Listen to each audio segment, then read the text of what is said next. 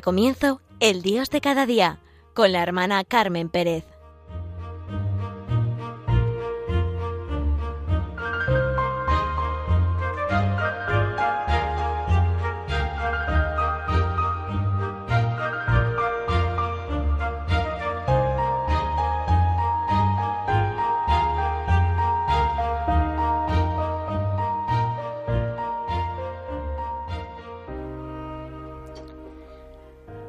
Queridos amigos de Radio María, estoy con ustedes, soy eh, Carmen Pérez y me gusta mucho estar estos momentos del Dios de cada día.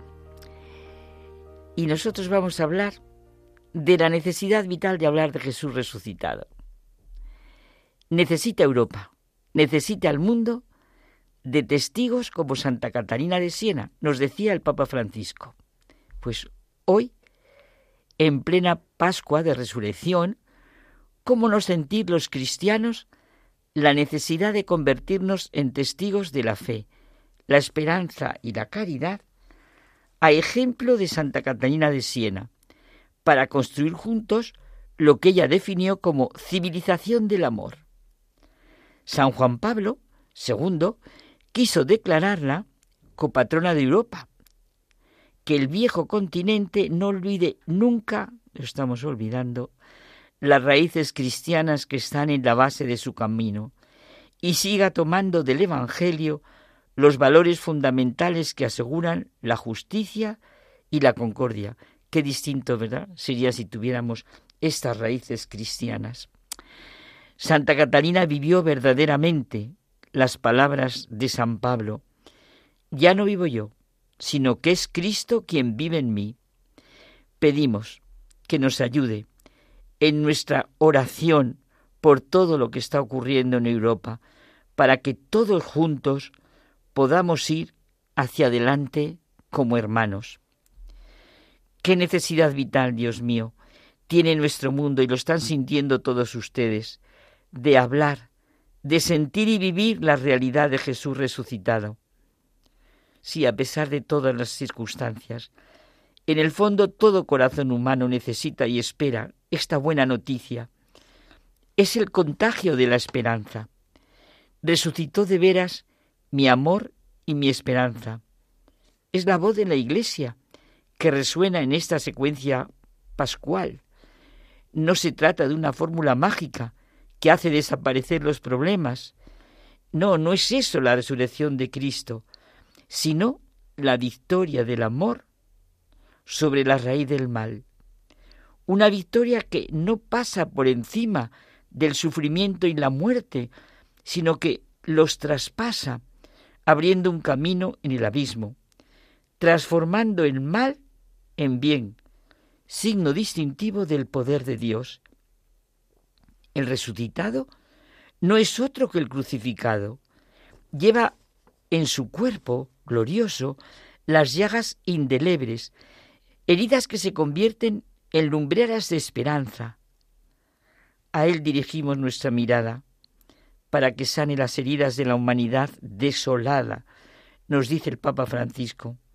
Jesús de Nazaret asumió nuestra naturaleza humana y la redimió.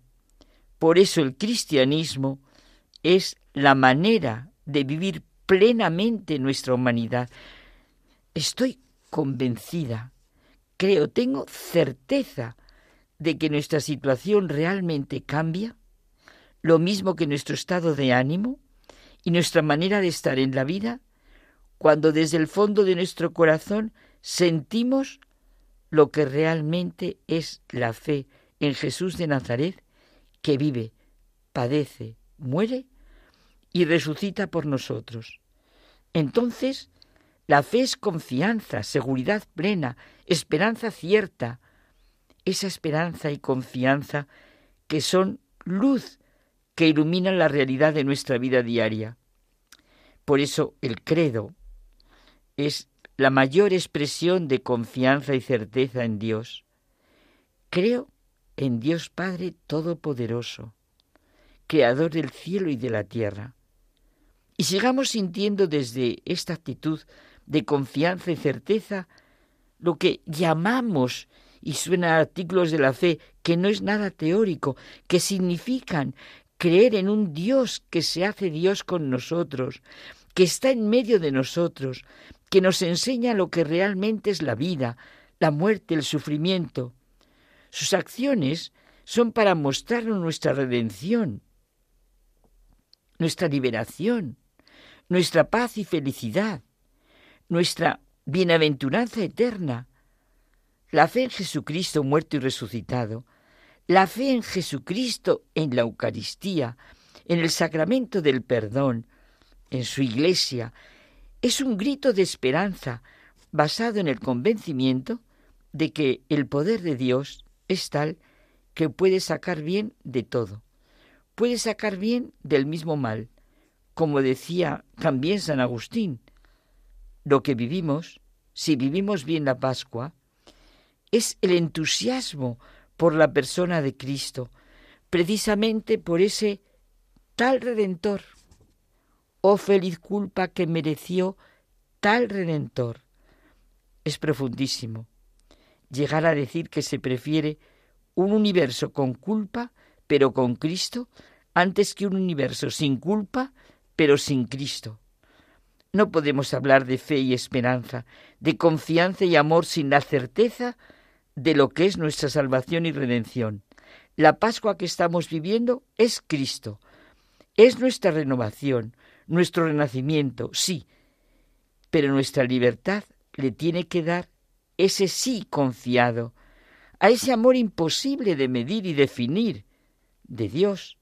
Sí, creo y confío que su amor es más grande que mis inseguridades, que mis debilidades, que mis miedos y angustias. La redención de Cristo, rezamos y oramos constantemente, ha sido operada por alguien que es Dios y hombre a la vez. Y en cuanto Dios confiere a lo que hace un valor que trasciende el espacio y el tiempo. Podemos imaginar lo que ocurriría, lo que se produciría si se dejara de hablar de Dios Padre Todopoderoso, Creador del cielo y de la tierra, de Jesucristo resucitado, de la vida eterna, de la verdad, de lo que es bueno y malo, de la misericordia de Dios. Pero si todo el mal que pasa es precisamente cuando esto se olvida, pero se produciría un silencio espantoso, una angustia mortal, unas corrientes demoledoras que acabarían con el ser humano, un derrubamiento total, y nada tendría sentido en la vida. Todo lo que está pasando en nuestro mundo es la falta de sí a Jesucristo resucitado, con todo lo que implica.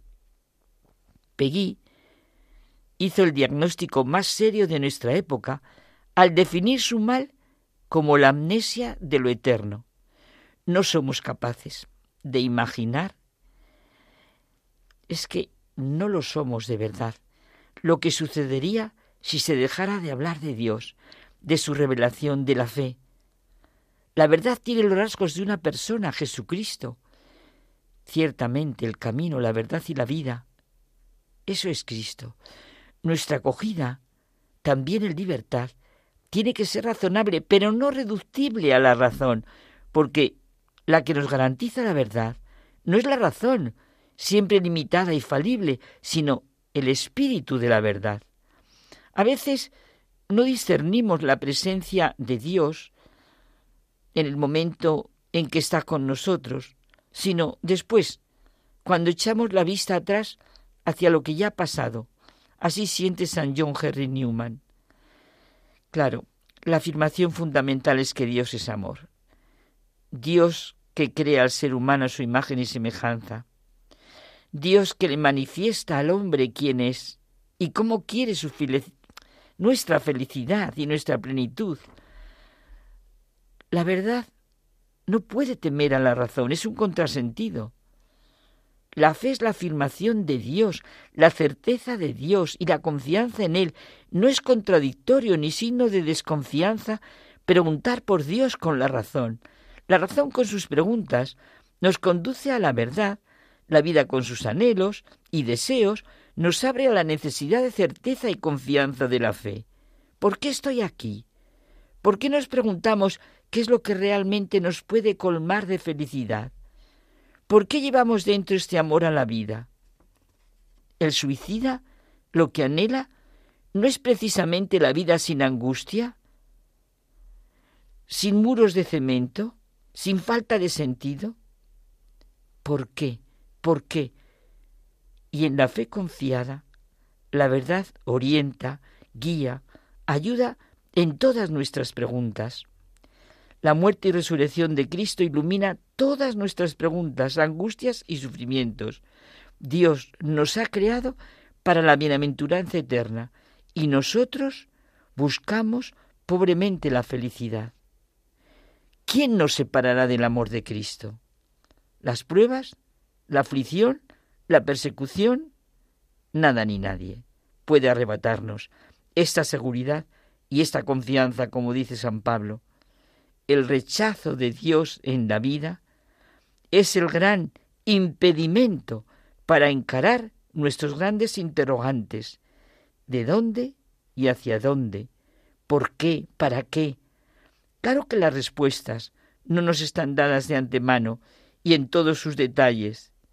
El cristiano tiene fe confiada en la resurrección de Cristo, entonces no espera la felicidad como medida puramente humana, espera ver la gloria de Dios y todo esto y quizás solo esto es la felicidad, nos dice Henry de Libac.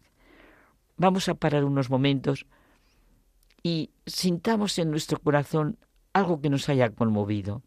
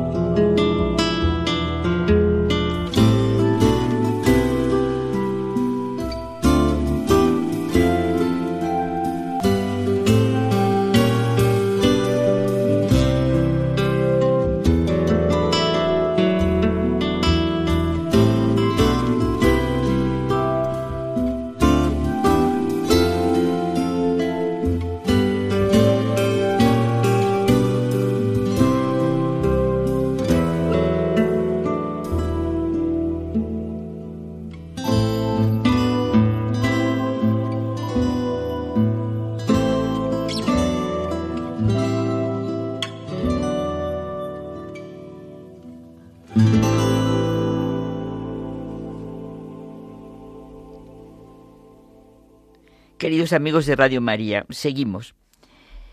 Nuevo milenio, inuente, al comienzo de este nuevo milenio, es el título de la carta apostólica que San Juan Pablo II escribió para cerrar el gran jubileo en el que celebramos los dos mil años del nacimiento de Jesús. Y en esta carta nos dice que la verdad de la resurrección de Cristo es el dato originario sobre el que se apoya la fe cristiana acontecimiento que es el centro del misterio del tiempo y que prefigura el último día, cuando Cristo vuelva glorioso. Celebrando su Pascua, no solo una vez al año, sino cada domingo, la Iglesia seguirá indicando a cada generación lo que constituye el eje central de la historia, con el cual se relaciona el misterio del principio y del destino final del mundo. La resurrección de Cristo conlleva nuestra inmortalidad, nuestra propia resurrección. ¿No es lo que realmente nos importa? La vida siempre, la inmortalidad, nuestra propia resurrección. Me hicieron hace tiempo un estupendo regalo, el libro de John Henry Newman, Sermones Parroquiales. El sermón segundo tiene el siguiente título, La inmortalidad del alma. Y al volver a leerlo me he acordado del sentimiento trágico de la vida de Miguel de Unamuno. En él dice algo muy gráfico y entendible, que Kant, el pensador, el filósofo, reconstruyó con el corazón lo que con la cabeza, con la cabeza perdón, había batido. Libertad, inmortalidad, Dios. Las tres grandes cuestiones. Estaba preocupado por el único problema vital, el que, bueno, más a las entrañas nos llega, el problema de nuestro destino individual y personal. El hombre Kant, dice Unamuno, no se resignaba a morir del todo. Para la generalidad de los hombres, incluyendo el hombre Kant, y para él mismo, decía Unamuno, sea para sí mismo, Dios es el productor de la inmortalidad. Y cuenta él que un día, hablando con un campesino, le propuso la hipótesis de que hubiese en efecto un Dios que rige cielo y tierra, conciencia del universo, pero que no por eso sea el alma de cada hombre inmortal en el sentido tradicional y concreto, lo que todos pensamos. Y le respondió, entonces, ¿para qué Dios? A cualquiera que le pregunten, y ahora es el cardenal Newman el que nos ayuda, ¿qué hemos ganado con el Evangelio? Responderá que el conocimiento de nuestra inmortalidad, es decir, que hemos nacido para vivir siempre. Hemos ganado que somos hijos de Dios, Padre que nos quiere y salva para siempre. Los paganos no conocían esta verdad que Cristo enseñó a sus discípulos. Las palabras de Jesucristo hacen detenerse en sus errores y desórdenes a muchas personas inconscientes a las que sobrecoge la visión de la vida en Dios y hacen que sean más profundas y se vuelvan a Dios con un corazón sincero. Esta verdad de la inmortalidad despertó a los hombres a la necesidad de una religión más honda y mejor que la que había en la tierra cuando llegó Cristo. Se despliega una visión nunca vista antes por el ojo humano. Así de profunda es la revolución que se produce en los hombres cuando realmente damos entrada a esta gran verdad de Cristo muerto y resucitado. Supone realmente un ser y obrar coherentemente, es decir, ser auténticamente religiosos, sentir y vivir nuestra religación a Dios, que diría Zubiri. Cuando recibimos de corazón las palabras de Cristo, sabemos vivir la auténtica relación con los demás y con lo que llamamos el mundo, nuestro mundo. Creer en la inmortalidad supone mirar más allá de lo inmediato, ver todo en el justo valor de para lo que fue creado, saber que cada momento es moneda de vida eterna. Reconocer las tres grandes realidades que despliegan nuestra vida, nuestra individualidad y personalidad, radicada en nosotros mismos y no en las cosas, nuestro poder actuar de un modo u otro y nuestra responsabilidad por lo que hacemos. Es un tremendo error pensar que la vida futura despista y quita la fuerza para vivir en el aquí y en el ahora. Es todo lo contrario. Se impone a nuestra responsabilidad la manera de vivir cada momento que configura nuestra eternidad. Mientras el mundo cambia, nosotros somos uno y el mismo, y con la ayuda de Dios empezamos a comprender lo que significa nuestra inmortalidad y que somos otros respecto de las cosas temporales. Me viene a la mente ese libro que ya hemos comentado y que cito bastante, Tenga usted éxito en su muerte, de Fabriz Azhar. Verdaderamente, tener éxito en la muerte es llegar a la vida verdadera y definitiva. Desde luego la inmortalidad es una verdad tremenda, sublime, insospechada y a la vez certísima. Y en la resurrección de Cristo está nuestra fe en lo que es nuestro destino eterno y a lo que estamos llamados.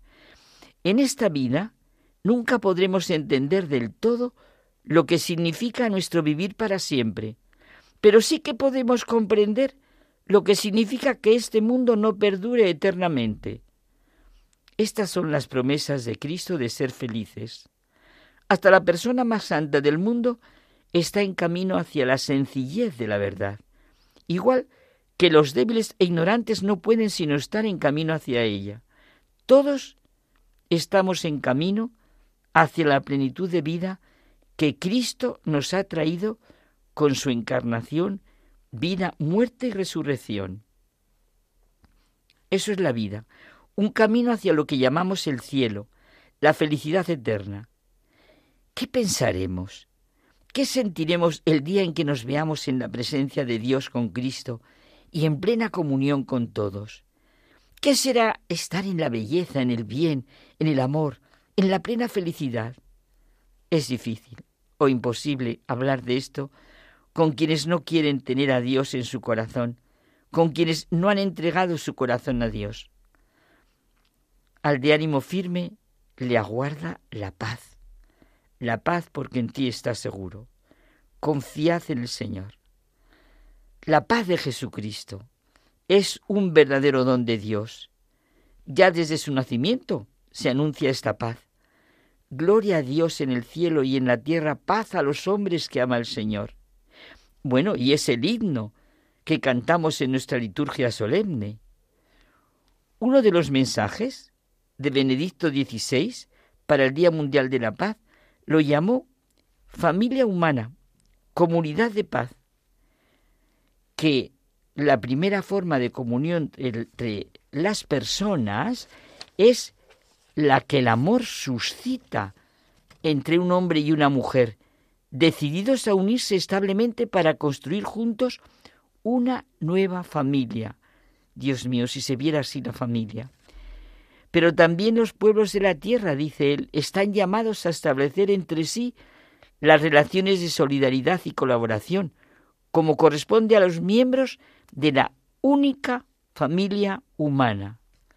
Todos los pueblos, dice el Concilio Vaticano I, forman una única comunidad y tienen un mismo origen, puesto que Dios hizo habitar a todo el género humano sobre la eterna faz de la tierra, también tienen un único fin último, Dios. Desde luego, el hecho de que Jesucristo resucitó verdaderamente ha configurado nuestra historia. Podemos pensar, como lo sintieron los primeros discípulos de Jesús, cuando desplazaron el culto del sábado por el del domingo. Por eso el domingo es el centro de nuestra liturgia, el hecho que transforma la historia, y esta es la gran certeza de la vida, es la resurrección de Cristo. Una y otra vez, si Cristo no ha resucitado, nuestra fe es vana. Es el contagio de la esperanza. Resucitó de veras mi amor y mi esperanza. El otro día, en Hay mucha gente buena, eh, José Manuel nos recordaba en el diálogo que no se trata de una fórmula mágica, lo que es la resurrección de Cristo, resucitó Cristo mi amor y mi esperanza, que hace desaparecer los problemas. No es eso la resurrección de Cristo, sino la victoria del amor sobre la raíz del mal. Una victoria que no pasa por encima del sufrimiento y la muerte, sino que los traspasa, abriendo un camino en el abismo, transformando el mal en bien, signo distintivo del poder de Dios. El resucitado no es otro que el crucificado.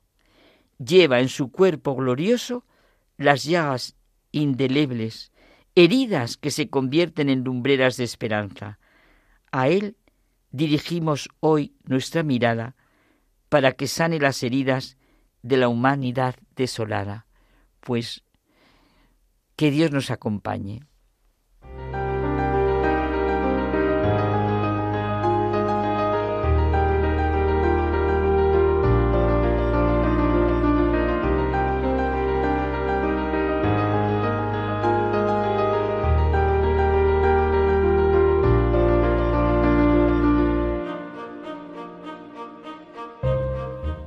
Concluye El Dios de cada día con la dirección de la hermana Carmen Pérez.